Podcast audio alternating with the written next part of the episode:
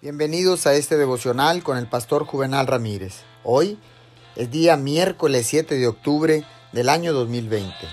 La palabra dice en el libro de Mateo capítulo 9, verso 36. Al ver las multitudes, tuvo compasión de ellas, porque estaban agobiadas y desamparadas como ovejas sin pastor. Primero, Vio las multitudes con hambre y en condición indefensa. Entonces sintió compasión que lo movió a orar por las multitudes.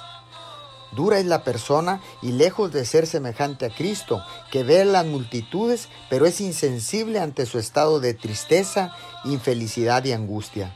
No tiene un corazón de oración por otros. Puede que la compasión no siempre mueva a las personas, pero siempre debería moverlos hacia los demás y donde esté más indefensa para aliviar las necesidades de otros, puede al menos orar sinceramente a Dios por otras personas.